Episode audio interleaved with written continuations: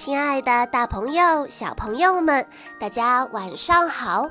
欢迎收听今天的晚安故事盒子，我是你们的好朋友小鹿姐姐。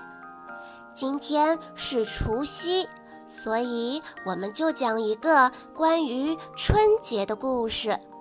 故事的名字叫做《小年兽》。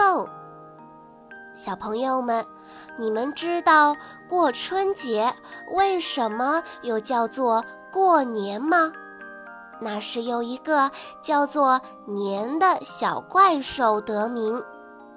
它有四只眼睛，一张大嘴巴，还挺着一个大肚子。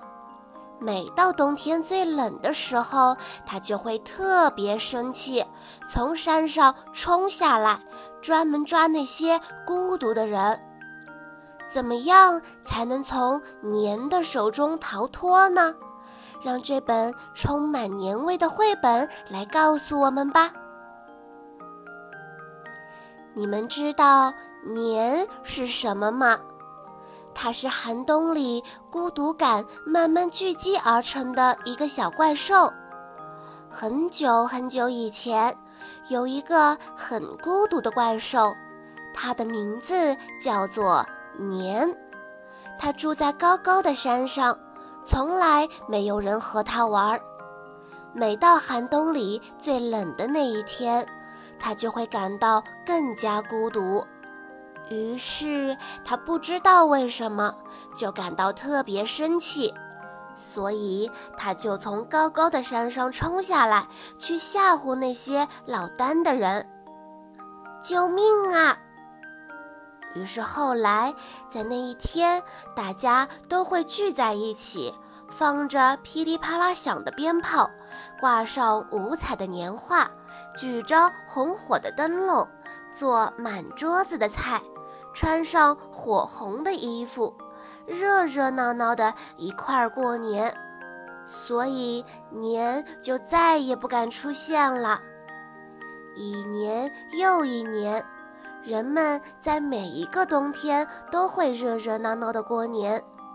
又过了很久，许多人甚至都忘了年这个怪物。过年是热闹的。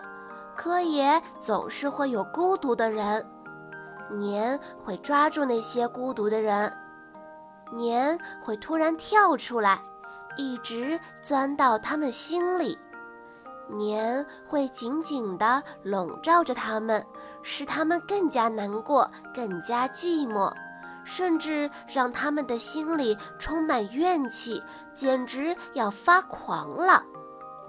不知不觉。他们就完全被年吞掉了。不，不能这样，这样结果太可怕了。